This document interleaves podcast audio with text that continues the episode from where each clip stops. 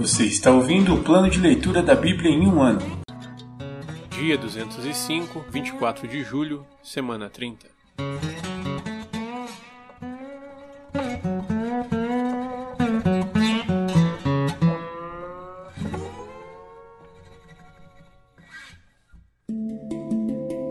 Novo Testamento.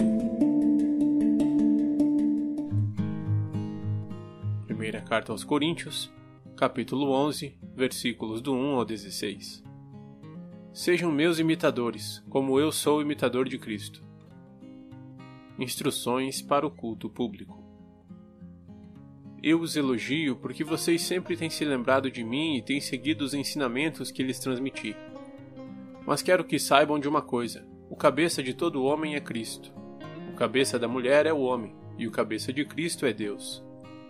O homem desonra sua cabeça se a cobre para orar ou profetizar, mas a mulher desonra sua cabeça se ora ou profetiza sem cobri-la, pois é como se tivesse raspado a cabeça. Se ela se recusa a cobrir a cabeça, deve também cortar todo o cabelo. Mas, uma vez que é vergonhoso a mulher cortar o cabelo ou raspar a cabeça, deve cobri-la. O homem não deve cobrir a cabeça, pois ele foi criado à imagem de Deus e reflete a glória de Deus. A mulher, porém, reflete a glória do homem, pois o homem não veio da mulher, mas a mulher veio do homem. E o homem não foi criado para a mulher, mas a mulher foi criada para o homem. Por esse motivo, e também por causa dos anjos, a mulher deve cobrir a cabeça, para mostrar que está debaixo de autoridade. Entre o povo do Senhor, porém, as mulheres não são independentes dos homens, e os homens não são independentes das mulheres. Pois, embora a mulher tenha vindo do homem, o homem nasce da mulher, e tudo vem de Deus. Julguem por si mesmos. É correto uma mulher orar a Deus em público sem cobrir a cabeça? A natureza não deixa claro que é vergonhoso o homem ter cabelo comprido? E as mulheres não se orgulham de seu cabelo comprido? Pois ele lhes foi dado como um manto. Mas, se alguém quiser discutir a esse respeito, digo simplesmente que não temos outro costume e as outras igrejas de Deus pensam da mesma forma.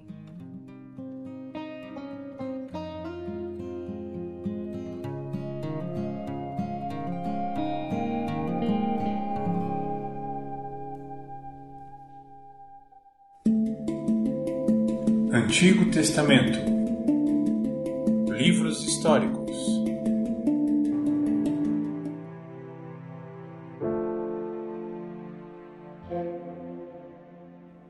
segundo livro dos Reis, capítulo 4. Eliseu ajuda uma viúva pobre. Certo dia, a viúva de um dos membros do grupo de profetas foi pedir ajuda a Eliseu. Meu marido, que o servia, morreu, e o Senhor sabe como ele temia o Senhor. Agora veio um credor que ameaça levar meus dois filhos como escravos.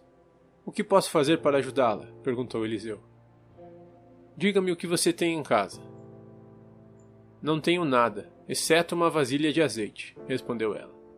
Então Eliseu disse: Tome emprestada muitas vasilhas de seus amigos e vizinhos, quantas conseguir. Depois, entre em casa com seus filhos e feche a porta. Derrame nas vasilhas o azeite que você tem e separe-as quando estiverem cheias. A viúva seguiu as instruções de Eliseu. Seus filhos traziam vasilhas e ela as enchia. Logo, todas estavam cheias até a borda. Traga mais uma vasilha, disse ela a um dos filhos. Acabaram as vasilhas, respondeu ele, e o azeite parou de correr. Quando ela contou ao homem de Deus o que havia acontecido, ele lhe disse: Agora venda o azeite e pague suas dívidas. Você e seus filhos poderão viver do que sobrar. Eliseu e a mulher de Sunem. Certo dia, Eliseu foi à cidade de Sunem. Uma mulher rica que morava na cidade o convidou para fazer uma refeição em sua casa. Depois disso, sempre que ele passava por lá, parava na casa dela para comer. A mulher disse ao marido: Sem dúvida, esse homem que sempre passa por aqui é um santo homem de Deus.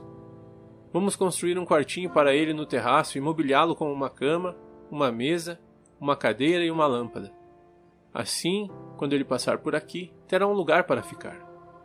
Um dia, Eliseu voltou a Sunem e subiu ao quarto para descansar. Disse a seu servo Gease: Chame a Sunamita. Quando ela veio, Eliseu disse a Gease: Diga-lhe, somos gratos por sua bondade e seu cuidado conosco. O que podemos fazer por você? Podemos falar em seu favor ao rei ou ao comandante do exército? Não, respondeu ela. Minha família cuida bem de mim. Mais tarde, Eliseu perguntou a Gease: O que podemos fazer por ela? Gease respondeu: Ela não tem filhos e o marido é idoso.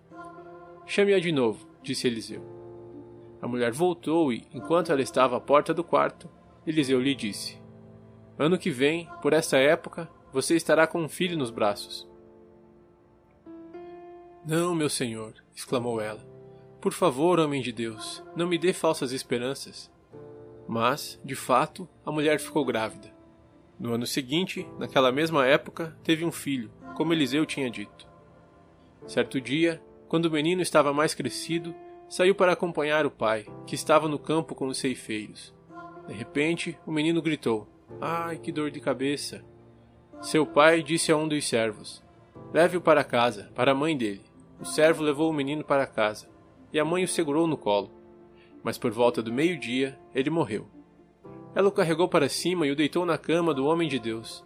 Fechou a porta e o deixou ali. Então enviou um recado para o marido: Mande um dos servos e uma jumenta, para que eu vá depressa falar com o homem de Deus e volte em seguida.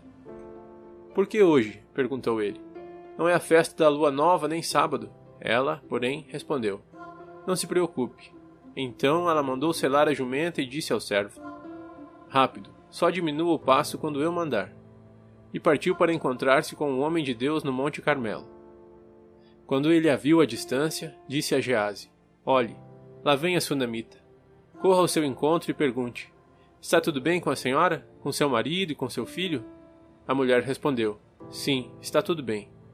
Mas, quando ela chegou ao homem de Deus no monte, abraçou os pés dele Gease quis afastá-la, mas o homem de Deus disse: Deixe-a em paz. Ela está profundamente angustiada. Mas o Senhor não me revelou o motivo.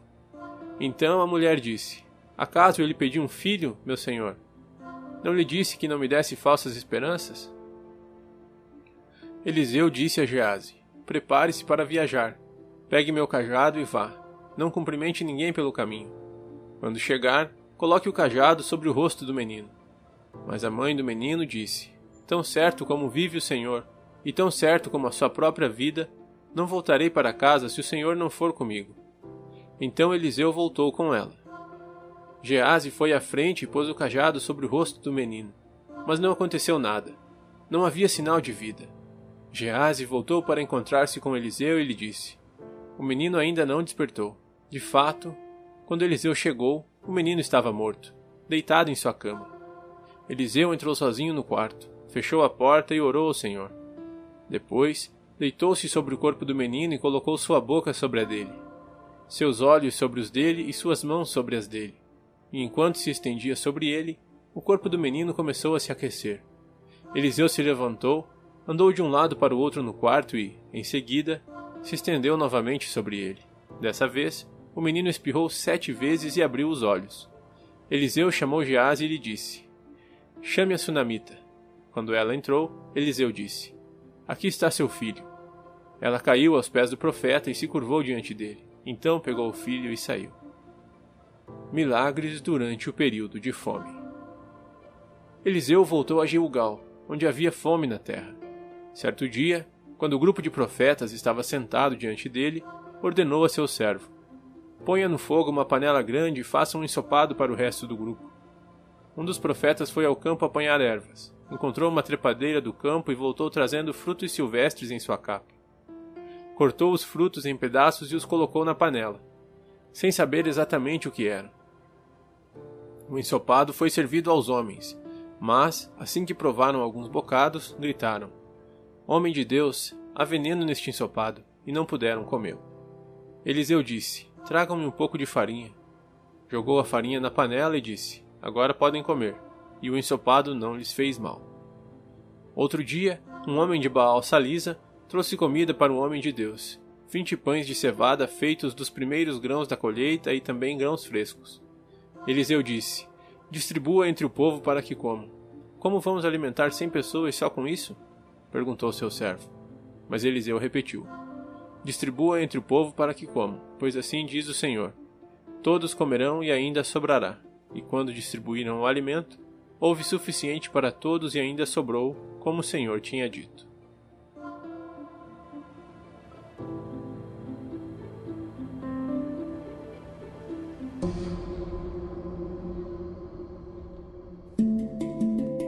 Profetas menores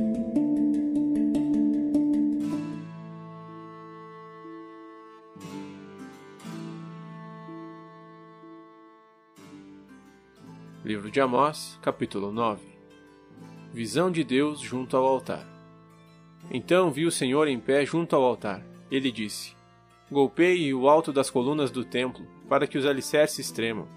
Derrube o telhado sobre a cabeça do povo que estiver embaixo. Matarei a espada os que sobreviverem, ninguém escapará. Ainda que cavem até o lugar dos mortos, estenderei a mão e os arrancarei de lá. Ainda que subam até os céus, os farei descer ainda que se escondam no topo do Monte Carmelo, os buscarei e de lá os tirarei. Ainda que se escondam no fundo do mar, enviarei a serpente marinha para que os morda.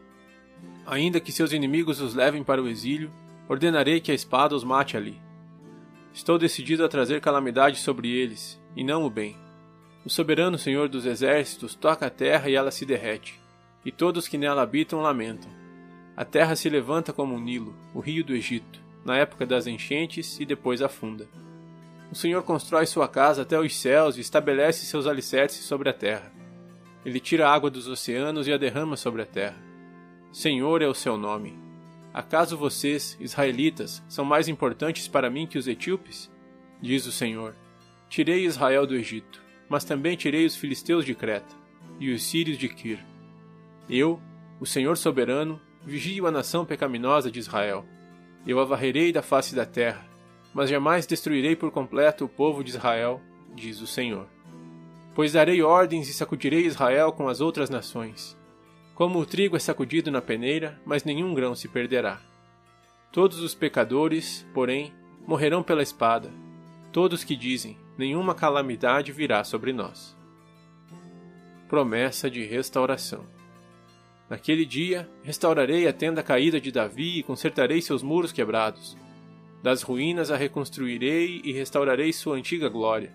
Israel possuirá o que restar de Edom, e de todas as nações que chamei para serem minhas.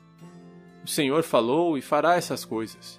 Virá o tempo, diz o Senhor, em que o trigo e as uvas crescerão tão rápido que o povo não dará conta de colhê-los. Vinho doce gotejará das videiras no alto das colinas de Israel.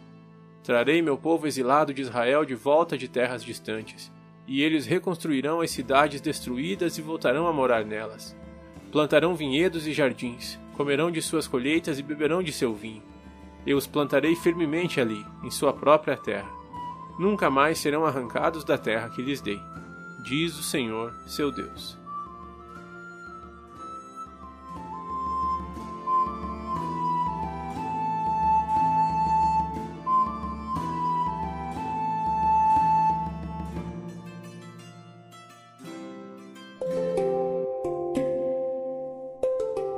Versículo da semana.